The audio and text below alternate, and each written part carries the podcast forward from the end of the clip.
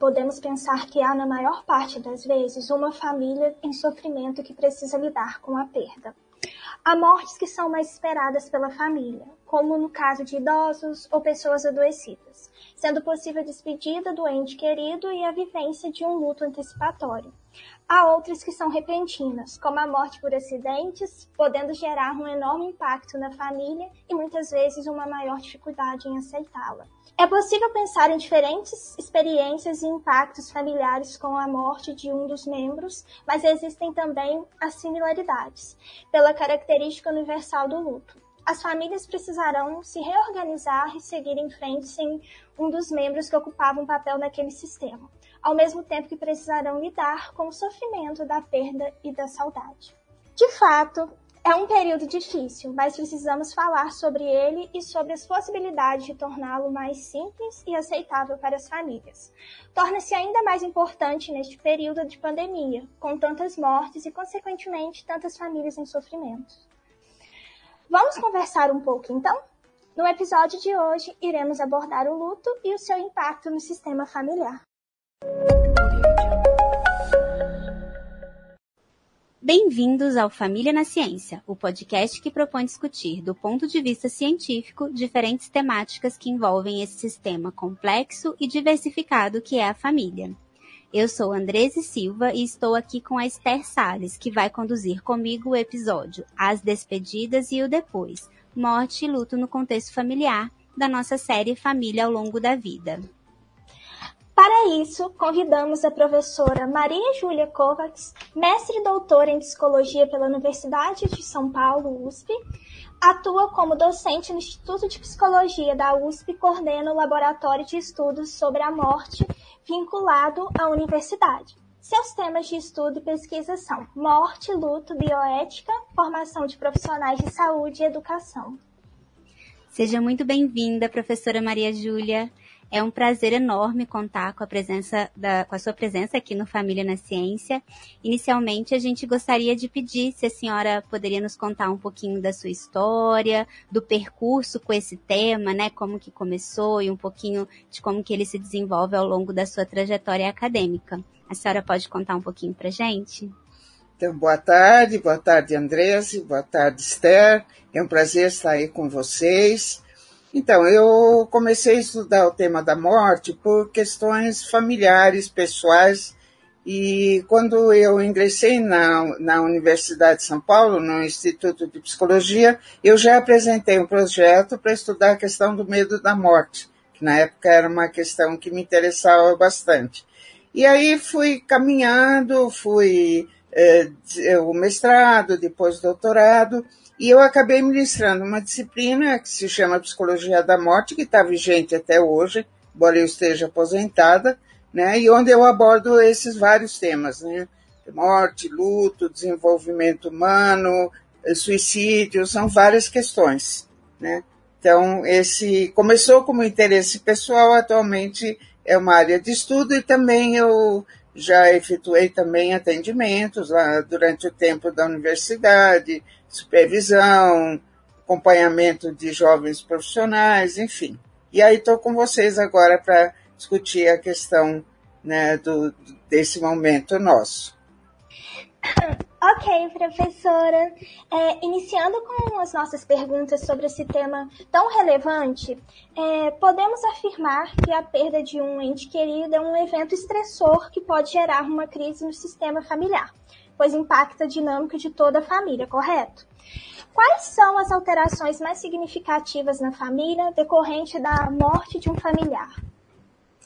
Bom, a morte, quando ela acontece, embora a gente saiba que vai morrer, mas na hora que ela acontece, ela causa um impacto muito grande nas pessoas, principalmente se é uma morte inesperada, uma morte violenta, mas também se é uma morte depois de um processo de adoecimento. E o que acontece é que a família normalmente ela tem o seu modo de ação, o seu modo de organização, e quando acontece uma crise muito grande, como no caso a perda de uma pessoa significativa, todo o sistema de uma certa forma se desorganiza, né? Primeiro, porque tem sentimentos muito intensos, tem coisas que precisam ser feitas, resolvidas, e também porque aquilo que a, a pessoa que faleceu fazia, alguém vai ter que assumir, né? E isso normalmente é uma situação bastante difícil. Pessoas às vezes não têm essa experiência, não sabem como fazer, além de estarem profundamente eh, mexidas, né, pelo fato de ter ocorrido a morte. Então, normalmente a gente começa observando uma certa desorganização e depois a depender do estilo da família, questão de comunicação, etc, etc, essa organização vai, essa nova organização vai acontecendo. E até que ponto, professora, o papel da, desempenhado por essa pessoa que faleceu na dinâmica da família, ele é determinante para essa crise? Qual seria a influência do papel que essa pessoa ocupa? Eu gosto mais da palavra como influencia do que como ela determina, porque a determinação às vezes fica difícil, parece que é sempre de uma determinada maneira, mas pode influenciar muito. Vamos dizer que é uma pessoa que é responsável por toda a organização da casa e de uma série de outras atividades, e quando ela adoece, e, e principalmente quando é uma morte repentina, né, isso aí realmente traz uma situação é, bastante peculiar para cada membro da família. Isso também é uma questão importante. A família atua como um organismo, ela tem as suas organizações e tal, mas ela tem os seus membros também. E cada membro da família pode ter uma relação diferente com essa pessoa que faleceu. Né? Podem ser relações harmoniosas, podem ser relações conflitivas, podem ser relações de uma pessoa que eh, deter, determina, organiza as coisas, ou é uma pessoa mais dependente da outra. Então, todos esses fatores influenciam o sistema familiar e influenciam também cada membro desse sistema. Então, é muito importante quando a gente vai ouvir essas, os familiares ou vai ouvir aquela pessoa que vai buscar ajuda, qual era a relação dela com a pessoa que faleceu. Muito importante. É, com relação ao contexto da morte, é, como e quanto ele vai impactar a família? Então, dependendo do, essa é uma pergunta muito interessante, porque dependendo do tipo de morte, pode haver é, uma influência também é, bastante importante né? Se é uma morte repentina, se é uma morte por acidente, se é uma morte que, por exemplo, tem um corpo que fica mutilado, né? O que não tem corpo, ou, por exemplo, um suicídio, que é uma morte muito carregada de estigma e de culpa, a, a influência é muito grande, né? Mas também se é uma morte, por exemplo, eh, decorrente de uma doença, a gente diz, bom, mas aí dá para ter mais preparo e tal mas também aí tem outras características que são importantes, às vezes é o tempo de duração, o nível de sofrimento. Então a gente tenta levantar algumas coisas, mas quem vai nos dizer, principalmente, é a pessoa enlutada, né? E se a gente vai fazer um trabalho com toda a família, então é interessante ouvir também como é para cada, cada membro da família, né? Então essa é uma situação é, muito importante. Sempre a pessoa que está no processo da dor e do sofrimento é quem melhor pode contar para nós o que está acontecendo. O elemento subjetivo é muito importante. Né? Agora, não há dúvida que as mortes eh, inesperadas de violência e tal, elas têm um impacto porque não tem o preparo, né? Muitas vezes a gente se surpreende eh, e, e isso torna difícil o processo também. E pensando aqui no que a senhora falou antes, né, professora, da, da importância do papel que aquela pessoa ocupava, quando tem um processo de adoecimento, de alguma forma esses papéis eles têm que se reorganizar, né? Então, de alguma forma, talvez a família comece a trilhar esse processo antes do falecimento. É verdade. Isso é, existe uma questão importante na, na psicologia, no, no processo de luto, que a gente chama de luto antecipatório que são os processos de elaboração das perdas que acontecem pela questão do adoecimento. Tanto as perdas de saúde, como também as perdas dessa organização familiar, né, que tem que já ir se reestruturando no período de adoecimento. Se depois a pessoa volta, ou ela tem possibilidade, ela reassume e tal, mas às vezes não tem. Então já é um preparo, sim, para o que vem depois. E, professora, quais aspectos da dinâmica familiar contribuem para que, depois da morte de um integrante, a família consiga se reorganizar efetivamente, estabelecer esse novo funcionamento adaptativo? A gente pensa na, nas famílias sempre como um organismo que vai é, enfim, encontrando suas formas de lidar, seus equilíbrios, quando tem alguma crise, as tentativas de reorganização e tal. Então, quando a família tem, vamos dizer, um, uma aceitação dos membros entre si, uma boa possibilidade de comunicação, quando uma pessoa tenta ajudar a outra que tem mais dificuldade, enfim, quando você tem um sistema que a gente chama de funcional, quando acontece uma crise muito grande, como é o adoecimento ou a perda de uma pessoa significativa, a família vai usar esses recursos de alguma forma que ela já tem. Então, vai fazer reunião, vai pensar junto, vai dividir as tarefas, um ajuda o outro e tal. Quando não existe isso, e a gente infelizmente vê muitas famílias que a gente chama de disfuncionais, onde as pessoas não conversam, tem muitos segredos, eh, você tem rivalidades, tem competição e tal. Esses aspectos todos tornam a situação mais difícil. Porque em vez das pessoas se organizarem para fazer as coisas, tá, um fica atacando o outro, ou fica dizendo que ele é incompetente, ou que ele está encostando o corpo, ou que ele só quer fazer as coisas do jeito dele e tal. Então, isso dificulta eh, muitas vezes o processo de reorganização. Então, é, nem sempre a gente trabalha com a família como um todo, mas muitas vezes aquela pessoa que vem buscar ajuda e tal, ela relata essas dificuldades e isso, sem dúvida, torna o processo mais complicado. É, professora, é, você falou sobre um processo é, complicado durante o luto. E com relação ao desenvolvimento de um luto complicado pelos familiares, é, pode ser muito prejudicial ao funcionamento é, da família. A senhora poderia explicar o que é e quais são os fatores de risco para um luto complicado? É, essa é uma questão que realmente nos desafia muito como profissionais de saúde. O que seria um luto complicado? O que poderia desencadear um processo de luto complicado? Isso já vem de uma história também de tentar não tornar, patologizar o luto, né? Tornar o luto doença. Luto não é doença, luto é um processo eh, psíquico importante de elaboração das perdas, né? Agora, dependendo das circunstâncias, e elas podem ser várias, e a pandemia, por exemplo, está trazendo uma questão muito importante para a nossa discussão, né, por causa de toda a perturbação que a doença acontece e a perturbação nos rituais de luto, né, que torna a situação ainda mais difícil, porque além de, de ter que lidar com a perda de uma pessoa, eh, dependendo de como foi, às vezes a pessoa é internada e a família não vê mais, né? não tem aquela situação de estar junto, de acompanhar o processo, de fazer as despedidas, né? ou então não tem os rituais importantes do luto, como velório, enterro, com toda a família, com todo mundo junto. E agora, devagarzinho, isso vai se reinstalando mas ainda com muita dificuldade.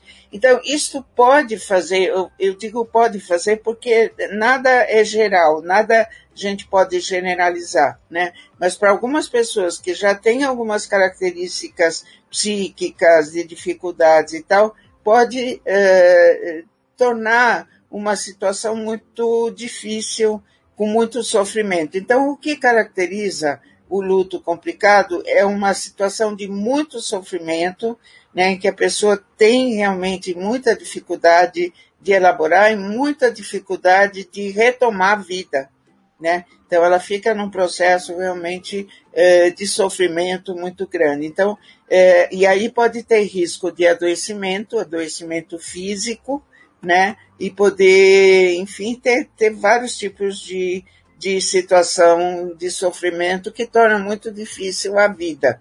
Então, isso, claro, numa família que tem uma organização, que tem acolhida e tal, e tem um membro que está sofrendo demais, os outros se organizam para ajudar e tal. Numa família onde não existe isso, está cada um por si, ainda é capaz dessa pessoa receber uma série de acusações de que ela está encostando o corpo, de que ela não colabora, e, então, tudo isso torna a situação difícil. Então, o que é importante para lidar quando a gente percebe, bom, nesses casos a gente sugere mesmo que haja um acompanhamento especializado, né, de psicologia, de psiquiatria, enfim, para poder ajudar no processo tal, né, eh, individual ou com a família toda, né, para uh, prevenir que a coisa fique ainda mais difícil e possa ter desfechos às vezes bastante ruins, né? Uma coisa que eu queria ressaltar para vocês, né, é que o luto complicado ele não tem a ver com tempo. Né? A gente, muitas pessoas perguntam, ah, mas está tempo demais no processo e tal. O luto não termina, a gente não supera, né? A gente integra o processo dentro da nossa vida. Tem dias que são mais difíceis, tem dias que são mais complicados, mas a gente, uma pessoa com qual a gente teve um vínculo forte, ela não vai embora. Ela continua dentro de nós, memórias, lembranças, e tem dia que parece que aperta mais, né? A vida é assim. É, professora, existe uma ideia, né, que a gente ouve às vezes, de que a presença de crianças pequenas acarreta mais dificuldades para a família quando alguém falece, uma vez que elas tenderiam a ter mais dificuldade de entender a morte. A gente tem pesquisas que confirmam essa ideia e como que a família poderia lidar, pode ajudar a criança a lidar com, com a perda de um ente querido? Olha, é, nada no luto é geral, né? Tudo a gente tem que ver com esses fatores da pessoa, do sistema familiar, de como foi a morte e tal. Tem uma especificidade, sim, em relação a crianças do período pré-escolar, né, que o Piaget chamou de pré-operacional, que a criança ainda não tem algumas, alguns atributos da morte que são muito importantes. Um deles é o que a gente chama de irreversibilidade, ou seja, da morte não tem volta. Ela, se a pessoa morreu, ela não vai voltar. E quando a criança aprende isso, é, é, é muito importante, né? E ela precisa ser esclarecida sobre isso. E a outra coisa é a universalidade da morte, ou seja, todos nós vamos morrer um dia, isso inclui ela, inclui as pessoas próximas, mas eu, como eu digo, a gente conta só uma parte da verdade. A gente diz, todo mundo vai morrer um dia, mas não agora. Não é porque uma outra pessoa morreu que a criança vai morrer. Em relação à irreversibilidade, a gente explica que uh, existe um rompimento do vínculo presencial né? Que ela não vai ver mais a pessoa, não vai brincar com ela como sempre brincou e tal, mas a gente pode guardar no coração, né? Então isso é uma tentativa de explicação de que não há o rompimento de vínculo de pessoas que são muito importantes para nós. E a gente vai lembrar dessa pessoa, vai conversar sobre ela e tal, mas não vai poder vê-la mais. Essa é uma especificidade importante em relação a crianças pequenas. E por isso é muito importante que alguém possa explicar. Às vezes os pais estão muito mobilizados, as pessoas próximas, e aí que entram os vizinhos, os amigos, as comadres, enfim, quem puder né? E estar tá com a criança, explicar, e por isso que a gente enfatiza sempre que a criança participe de todos os rituais que envolvem a, questão da morte. Então, agora está difícil por causa da pandemia, mas antes da pandemia isso era uma fala geral. Então, a criança vai, a gente explica é, o que está acontecendo, por que, que vai para a terra, por que, que tem caixão e tal, e vê, a criança vai entendendo isso vamos dizer, durante o tempo. Agora, se a gente vai fazer eh, online, né, isso aí, vai reunir os familiares, a criança participa também. Né? Então, é muito importante, no caso das crianças, olhar para ela, acolher os sentimentos que ela tem, explicar o que está acontecendo, né, porque ela vai desenvolvendo o processamento do luto, né, à medida que ela vai compreendendo essas situações e que ela está junto com a família. Com relação à adolescência, professora, é, há particularidades na vivência do luto pelos adolescentes e como a família pode contribuir para a sua elaboração? Então, essa, talvez os adolescentes até às vezes são mais difíceis que as crianças, né? Porque, mas de novo, família que as pessoas conversam e tal, então vai haver uma facilitação também em relação a isso. Os adolescentes, eles têm a compreensão já é, até abstrata, mais né, o que o Piaget chamou de período formal, né? Então eles podem pensar sobre isso, discutir e tal. Então eles têm mais manejos do que a criança para lidar com o processo do luto. Mas tem outros fatores que interferem, né, na adolescência e principalmente quando tem problemas de comunicação do adolescente com com os pais ou não sei o que, então sempre é, suprir ou propor que alguém possa conversar para ver o que. Porque tem uma falsa ideia, porque ele fica calado, fica só olhando o celular, não sei o que, que ele não está sentindo nada, não é verdade.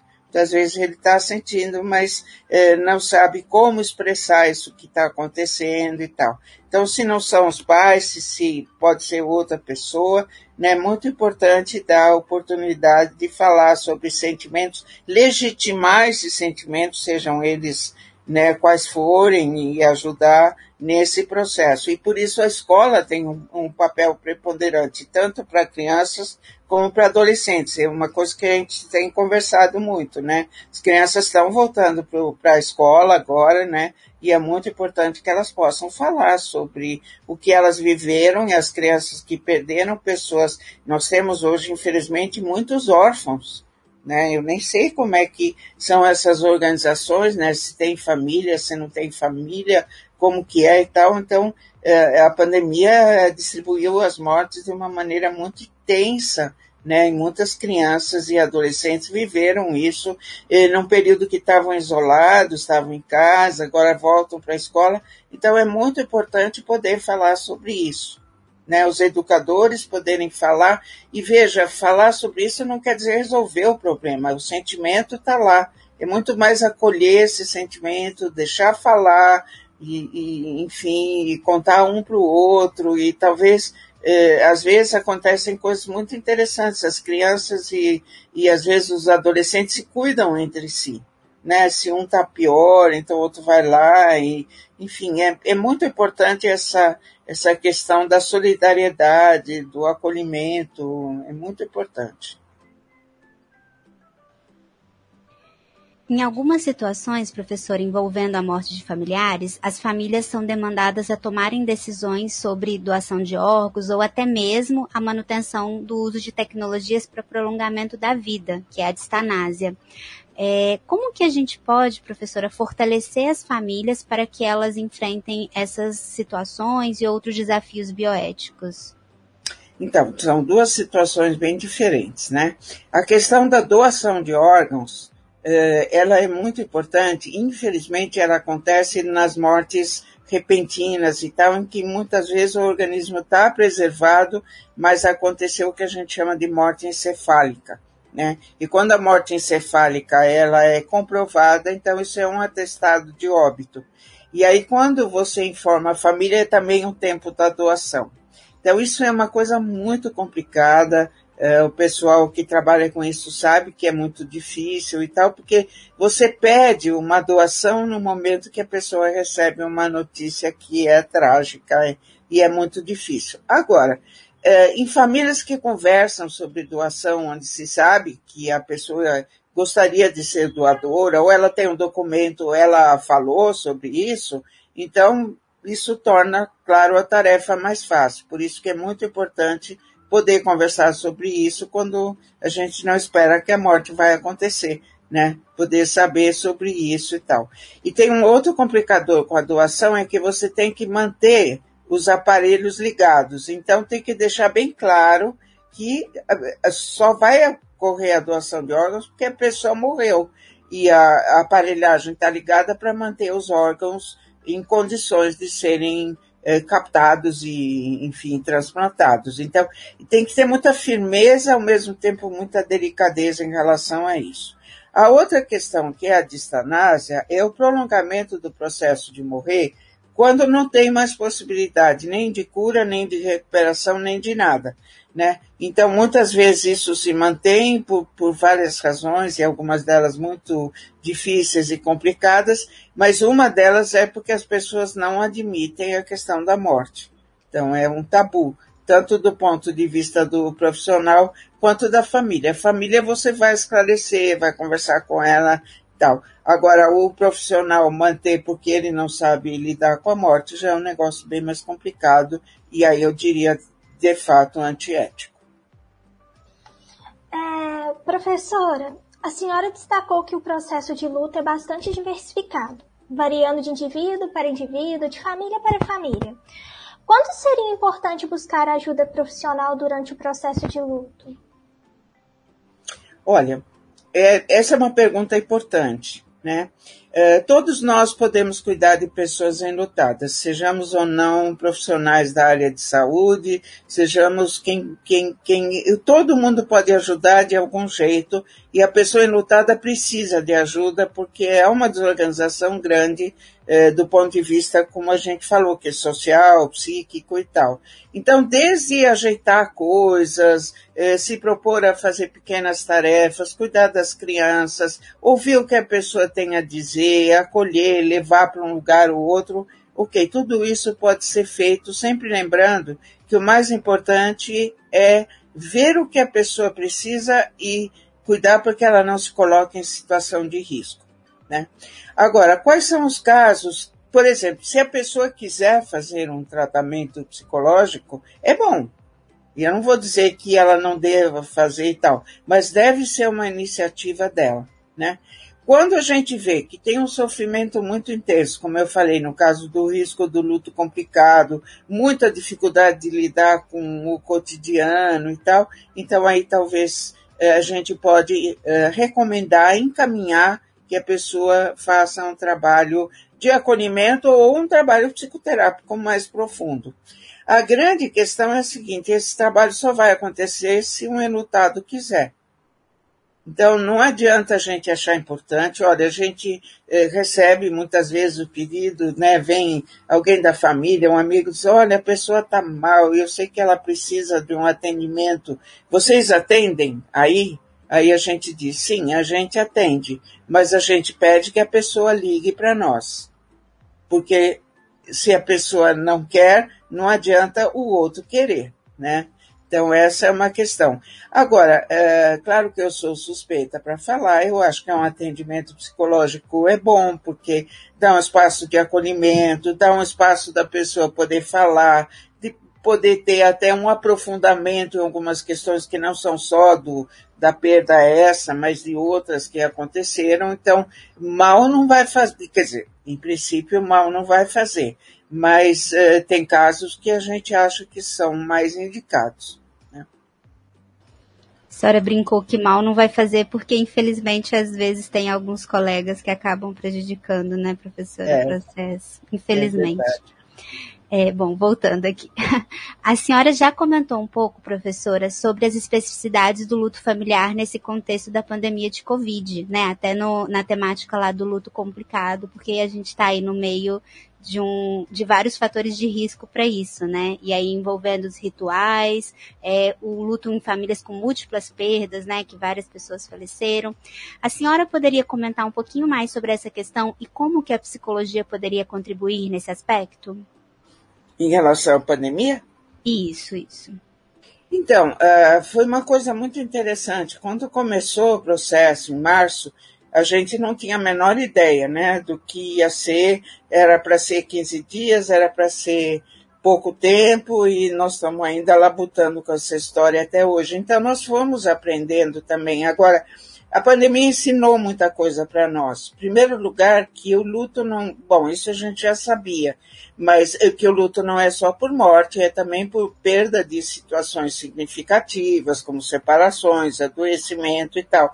E, de repente, pelas perdas que a pandemia provoca, não só do adoecimento do Covid-19, mas de toda a questão do cuidado que é pela via do distanciamento social, né? Então, essa questão de não poder fazer as atividades que a gente faz regularmente, é, muitas pessoas tiveram que transformar o trabalho no teletrabalho, um trabalho remoto, é, todos os projetos foram cancelados, enfim, isso é um processo de luta, porque são várias situações de perda significativa e por um tempo longo, muito mais longo do que a gente imaginava. Veja que agora que a gente está começando a ter mais acesso e tal, e ainda muita gente não saiu de casa desde março de 2020. Então, essa é uma situação. E a outra é dos lutos, né, por morte, uma morte difícil, uma morte sofrida, eh, por um lado muito rápida, né? Por outro lado, demorada, mas numa situação de unidade de terapia intensiva, com, sem poder ter acesso com a família, então a família sofreu muito com isso e, o, e a pessoa doente também, os que se recuperaram falaram bastante disso e continuam se recuperando, né? Porque tem a Covid longa, então tem um outro processo aí que está se eh, efetuando, e o luto mesmo, né, os rituais de luto, todos eles ficaram muito prejudicados e isso eh, as pessoas queixam com toda a razão, né, e o risco grande de luto complicado. Então a gente sabe que a pandemia gera outra pandemia, né, que é de saúde mental, que é de sofrimento psíquico e que precisa de cuidados a longo prazo, né, que são muito importantes. Então, a gente está desenvolvendo. Começou com a plataforma virtual rápida, agora já tem muitas pessoas em atendimento eh, virtual mais longo, e, mas tem que estabelecer toda uma política aí de eh, cuidado a, de saúde mental, resultado da pandemia. Para terminar, professora, vimos que foi publicado recentemente o livro Educação para a Morte Quebrando Paradigmas, de sua autoria. A senhora poderia comentar sobre educação para a morte? Olha, é, foi uma, uma questão quando eu comecei a pensar nisso. Bom, como eu falei, eu, eu comecei a minha trajetória de docente na USP com é, não fui contratada para falar sobre morte, mas acabei levando esse assunto desde que eu comecei meu trabalho na USP, mediante uma disciplina optativa, mediante eh, iniciação científica, trabalho de pós, atendimento de pessoas enlutadas, e nós criamos o laboratório né, de estudo sobre a morte, que ele agora está um pouquinho parado né, por conta da pandemia, mas ele está no ar com várias eh, vários assuntos e tal. Né? E quando foi a questão da livre docência, eu pensei, será que eu, em vez de falar de psicologia da morte, falei de educação para a morte, né? Pensando nessa troca que a gente faz, né? De pensar sobre o tema da morte não como um receituário do que fazer em cada uma das circunstâncias, né? Mas pensar em falar sobre o tema, sobre os sentimentos, como repercute em cada um de nós e tal. E aí eu fiquei na dúvida, será que isso é uma tese, não é? Enfim, foi uma discussão importante. E aí, logo que eu terminei a livre docência, eu escrevi um livro que chama, é, dois, aliás, foram divididos em dois, Educação para a Morte, Temas e Reflexões, e Educação para a Morte, Desafio na Formação de Profissionais de Saúde e Educação. E aí os livros tiveram sua trajetória e tal, só que na hora de reeditá-los, né, ah, não houve interesse da editora e a outra editora disse: então faça uma ampliação, faça uma renovação e tal. Então eu introduzi mais assuntos, né, sobre sobre essa questão, né, e então esse quebrando os paradigmas traz eh, algumas discussões sobre eh, a morte que é tabu, sobre a morte da qual se tem eh, mais possibilidade de comunicação, sobre a morte escancarada, que é a morte violenta, sobre o desenvolvimento dos estudos sobre a morte e sobre essa particularidade que tem, né, que eu trabalho bastante com a formação de recursos humanos né, para lidar com a questão da morte, que era começou com a área de saúde, depois entrou para a área de educação e hoje estou tendo estudantes de várias áreas, né, do direito, da eh, comunicações, da filosofia, de letras, até da engenharia, arquitetura. Então está sendo assim um, um estudo mais eh, de troca multidisciplinar que está sendo bem interessante. Então, é, o, o, a ideia de mudar o nome também foi né, de poder lidar com coisas novas que vão surgindo. Claro, quando eu publiquei o livro, né, é, aí incluí uma pou, pouquinha coisa sobre pandemia, mas agora o próximo tem que incluir isso, né? Porque foi uma aprendizagem muito grande o que a gente passou nesse um ano e meio, sendo que nós também somos enlutados. Essa é uma questão interessante. Nós somos enlutados cuidando de pessoas no processo de luto. É, é um luto em múltiplas camadas, né, professora? Isso. Isso. E, e, é interessante, né, pensando aqui, a, a ideia de falar sobre a, a educação para a morte é um caminho de quebra de tabu, né? Porque em, muitos contextos parece que não é, não se pode falar.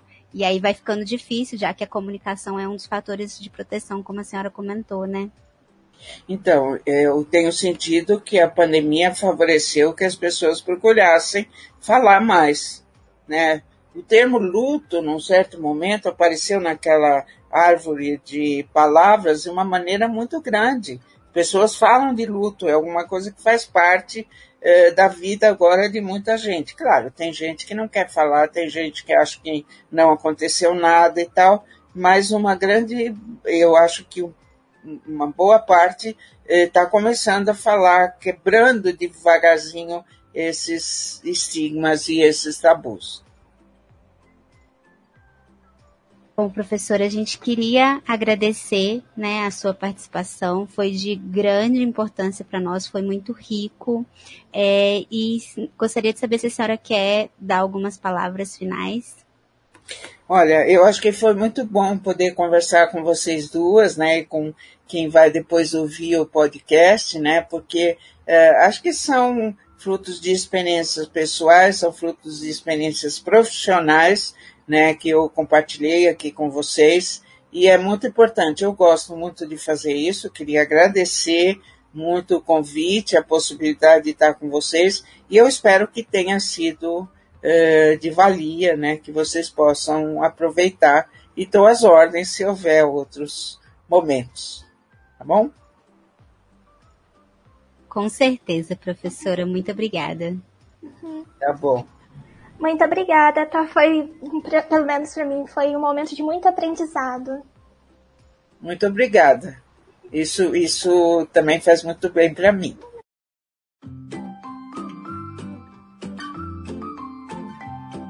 E agora, as nossas recomendações culturais sobre esse tema.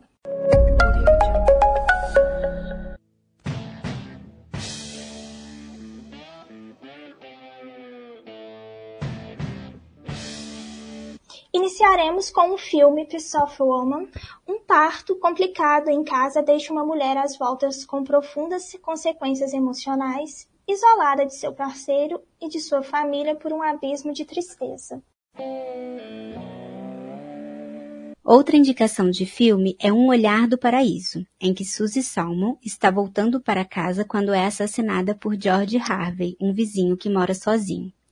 Os pais de Suzy, Jack e Abigail, inicialmente se recusam a acreditar na morte da filha. Em meio às investigações, a polícia conversa com George, mas não, não coloca entre os suspeitos, embora a família passe a desconfiar dele. Suzy, que agora está em um local entre o paraíso e o inferno, observa a situação e precisa lidar com o sentimento de vingança e a vontade de ajudar sua família a superar sua morte. Na trama de questões de família, nossa próxima indicação, mais mãe solo de quatro filhos, está com câncer e possui pouco tempo de vida. Assim, precisa que uma de suas três filhas assuma os cuidados de Jen, único filho homem e autista. Como prêmio, essa filha herdará a bela casa. O filme discute diversas questões como eutanásia, a liberdade sexual feminina e com muitas ressalvas a transexualidade. Partindo para os curta-metragens, indicamos Se Algo Acontecer, Te Amo, de 2020. O curta-metragem oferece uma dura, mas necessária reflexão sobre a efemeridade da vida. Ele conta a história de um casal que, separado por uma terrível tragédia familiar, tenta reconquistar a conexão perdida que um dia foi tão forte. Ao adentrar uma emocionante jornada através das memórias de um tempo distante, eles enfim começam a consertar as fraturas de seu relacionamento. Agora no campo das séries. É imperdível Movie to Heaven, que conta a história de Jihu, um jovem de 20 anos de idade que é portador da síndrome de Asperger. Com a partida repentina do pai, quem se torna seu tutor é o tio Sangu, Tihu e Sangu passam a trabalhar juntos como limpadores de traumas, organizando os pertences deixados por pessoas que se foram. Eles vão descobrir histórias não contadas associadas aos mortos e seus familiares, compartilhando emoções e grandes lembranças. A série nos ajuda a compreender o real significado das noções de vida, morte e família. Como não poderia deixar de ser, indicamos no campo dos livros Educação para a Morte Quebrando Paradigmas, publicado em 2021 e de autoria da nossa convidada nesse episódio, a professora Maria Júlia Kovacs. Nele, como explicado pela autora, foi feita uma revisão e ampliação dos conteúdos abordados em seus livros anteriores sobre o, sobre o tema Educação para a Morte. O livro apresenta uma base para a contextualização da educação para a morte, a fim de subsidiar trabalhos realizados em instituições de saúde, escolares, residenciais para idosos e tantas outras em que o tema se faz presente no cotidiano. Trata-se da busca de autoconhecimento de sentido da vida a partir do que a morte nos ensina.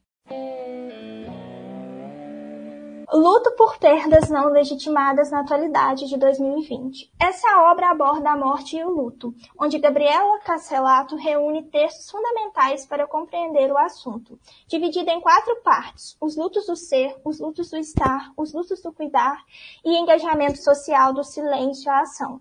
O livro conta ainda com um pós-fácil sobre a pandemia de Covid-19, que continua assolando o mundo e, como visto, impacta os processos de luto das, famílias.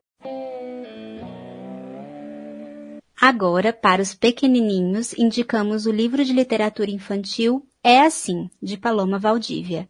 Partindo da ideia de que as coisas têm dois lados e de que nem tudo é totalmente bom ou totalmente mal, e movida pelas perguntas difíceis sobre a vida, a autora cria histórias orientadas antes de tudo pela emoção e pelo traço sensível, abordando sobre o nascer e o morrer.